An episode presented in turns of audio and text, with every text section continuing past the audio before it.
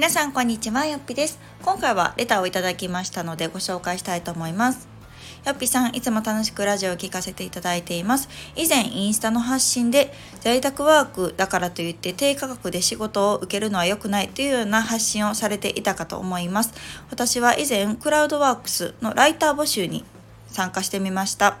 実際テストという形で参加をしたのですが正直とっても時間がかかる割に時間単価が安かったです。時給に直すと300円ぐらいの案件でした。これだったら正直外に働きに行った方が楽なのですが、私の今の立場として家で隙間時間に働けるというのは最大のメリットに感じています。在宅ワークはなかなか単価が安い、また実績を積みにくいので、こういう安い単価でもコツコツ実績を積んでいくことが大事だという話を聞きやってみましたが、これだと正直いつまで続けられるかわかりません。こういう案件を受けて、よっぴさんは良かったよ、悪かったよ、またその発信の意図であるよっぴさんの考えなどを聞かせていただけると嬉しいですというレターでした。ありがとうございます。えー、そうなんです。私前ちょっとインスタでストーリーだったかな？にあの書いたんですけど、これはね、ちょっとずっと思ってることで、私はね、在宅で働き始めてもう、えー、5年6年ぐらい経つんですけど、えー、在宅ワークだからといって低単価っていうのが私はねどうしても納得がいかないんです。で今ね、まあ、本当にこの数年で在宅ワークというものがすごく普及して、えー、皆さんどうイメージされますかね？在宅ワークイコールそういうクラウドソーシング系？要は、えー、お仕事のマッチングサイトみたいなんですよね。ランサーズだったりとかクラウドワークスだったりとかっていうところを利用する方がまあ多いんじゃないかなと思います。で私もよくこういう相談を受けていても、えー、ライターがとにかく多い。でまあその理由としてはおそらく皆さんできそうって思うんでしょうね。うん、なんか特別なスキルがなくっても書くことだったら私好きだしできるかもと思って多分始められる方が多いかつ、えー、そのお仕事が多い案件自体が多いのでなんかこうハードルが低そうとりあえずやってみるんだったらライターかなっていう感じでそういうクラウドソーシングサイトを使ってお仕事を探すっていう方が多いと思うんですが、えー、正直ね私その案件でえー、これはひどいやろっていう単価をよく見かけるというか、まあ、相談でも受けるんですね。でそのこのレターいただいた方のおっしゃってることというか多分言われたことなのかな？っていうのは、まあ、よくよく何て言うんですかネット社会でも言われてることだしまあ未経験ライター自体も未経験だったりとかするから低単価でもすごく安くってもコツコツそれで実績を積んで徐々にこう単価を上げていくのがセオリーだよみたいな形で、まあ、言われてるのがまあ一般的なのかもしれないんですが果たしてそうだろうかって私は思うんですね。っていうのもその依頼する側がまあまずどういう人かっていうところもあると思うんです個人で依頼されてるのかそれとも企業がね依頼しているのかによっても違うと思うんですがその要はうん家でできるでしょ？隙間時間であのやれるでしょっていうところが弱みになってはいけないなと思うんですね。で仕事を受ける側もそれでやらしてもらってるからみたいななんかこううん好きな時にやらしてもらってるからこの単価でも仕方ないって思って仕事をするのは私は違うかなと思うんですね。なんでそれが弱みになるんだろう？別に、えー、どこでやってもいつでやってもできる仕事だから単価が安いってちょっとイコールじゃないと思わないですか？なんかそれってうん本当なんだろうな。負い目じゃないし、うん、なんやったら家でやってくれるっていうことはそのパソコンなり、まあ、電気代なりなんなり絡むものがそのねビビたるもんですけれどもちろんこの作る側の負担じゃないですか？うん、あの依頼する側ってそこは何も加担しないわけでしょ？であればそれだからといって、うん、安くなるっていうのもよく分かんないし私は仕事ってねこのクオリティ要は価値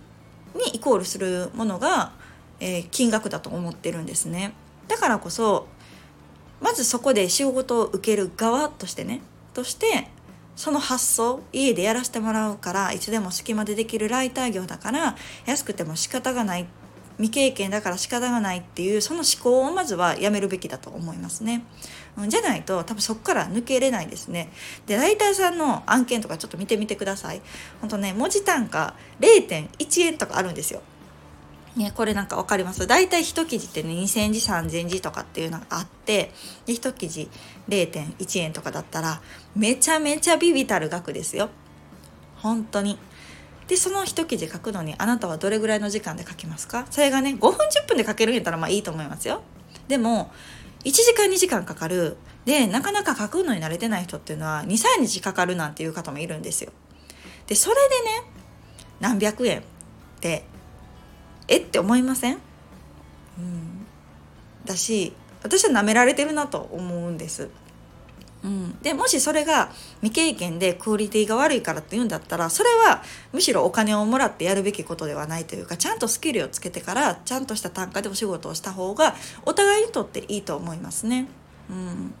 でおそらく初めにそのライティングスキルだったりとかない場合っていうのは修正もかかると思うんです。で提出して修正が来てまたやり直してまた修正が来てみたいな繰り返してたらその作業時間っていうのはどんどんどんどん伸びますよね。でも金額っていうのは変わらないわけですよ。うん、じゃあそれをいつまで積んでいつまで実績を積んだら単価が上がるのって話で0.1円から0.2円とか0.3円とかになったぐらいで全然その上がんないわけですよ収入としては。なので代替業でやるんだったらそのね1円とか2円でも安いと思いますね。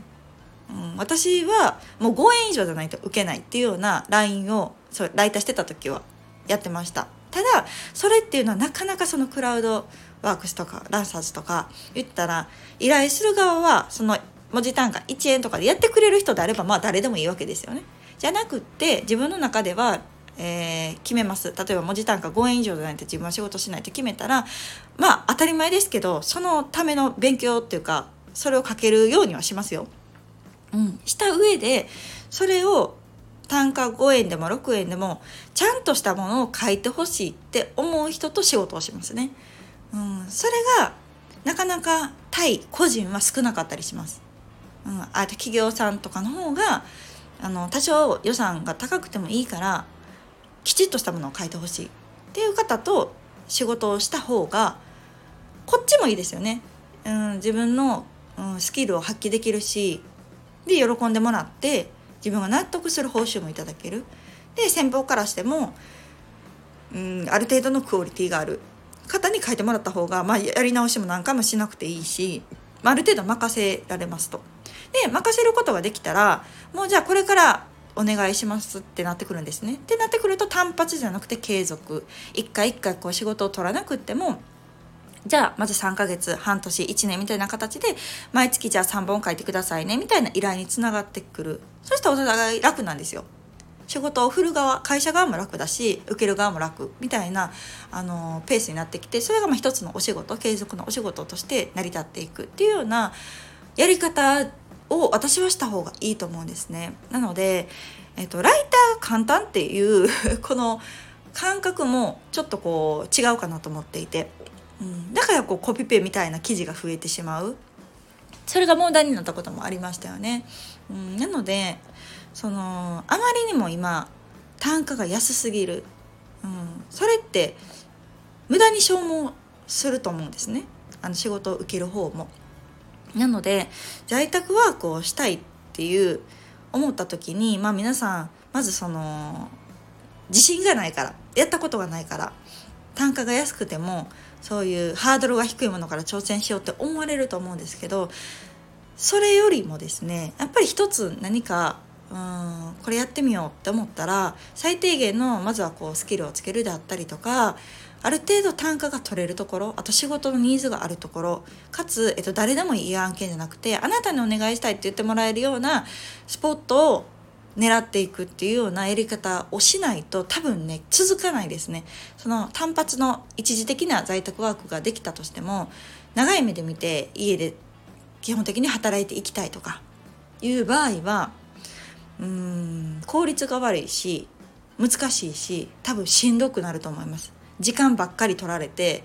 えー、報酬が安い。でスキルがつかない。ずっとこういう雑な扱いをされてしまうみたいないわゆる在宅ワークって昔の内職みたいな解釈をされてしまい、うん、続けるんじゃないかなと思うんです。なので在宅ワークっていうのは内職でもないし私はある程度の価値だったりクオリティだったりっていうのを提供するためにはその雇用されて働くよりも、うん、配慮すべきことだったりとかスキルクオリティうんっていうのは必要になってくると思うんですね。うん、だからこそそれなりの単価をいただくっていうのは正当だと思います。うん、むしろねもちろんそれだけのことをしないといけないですよ。でも仕事ってそうだから、うん、未経験だから安いからねそんなクオリティが低くていいっていうもんじゃないじゃないですか。うん、なのでやっぱり仕事としてやる以上はきちんとこちらもうん、質を上げていかないといけないしスキルをつけていかないといけないしそれとしてイコール価値イコール報酬として上げていくっていうやり方をしないとね、うん、やっぱりそれが仕事ですからっていうところの結論ですかね。うん、なのでそうそう。あの、在宅ワークだからといって安請け合いしてほしくないなと思いますもうそれですね私としてはなのであの在宅ワーク今から始めますとかやってみたいですっていう方が結構そこになんかハマってしまうとか別に騙されてるわけじゃないんですけどなんか自らその自信のなさからそっちの方向へ行ってしまう方が本当に多いなと思うのでぜひぜひ本気で在宅ワークをやりたいと思っているのであればちょっとねあの考え方から変える方がいいかなと思います。うん。まあ、こういうのね私もなんかいろいろ伝えていきたいなとは思いながらもなかなかそこに至るまでにうん本当消耗されて辞めてしまってっていう方も多く見てるのでうんなんかね在宅ワークっていうのは本当にこうちゃんと、うん、やらないとできないんだよぐらいな方向になってほしいなと思います。なんか社会の風潮として。うん。なので、まあ、そういう意味でもちょっとこう進めていきたいなとは思うのでなんか変にこのうん誰でもできますよとか スマホ一つでできますよみたいなものに引っかかってほしくないなとも思いますね。なんかこう変な怪しいものとかあまりにも単価が低すぎるものとかっていうのは私はあんまり気軽に手を出さない方がいいと思う、うん、きちっと報酬をいただいて家で働きたいのであればやっぱりそれの仕事を受けれるうん、スキルをつけるだったり努力をするだったりその正しい道正しい努力の仕方っていうのをした方がいいかなと思うので今日はちょっとあんまり深いところまではお話しする時間がなかったんですけどなんかそういう私の意図としてはそういう意図で、えっと、ストーリーを上げさせていただきました。またちょっとじっくりねどっかの機会でお話をしていけたらなと思っております。ではまた次回の放送をお楽しみに。さよなら。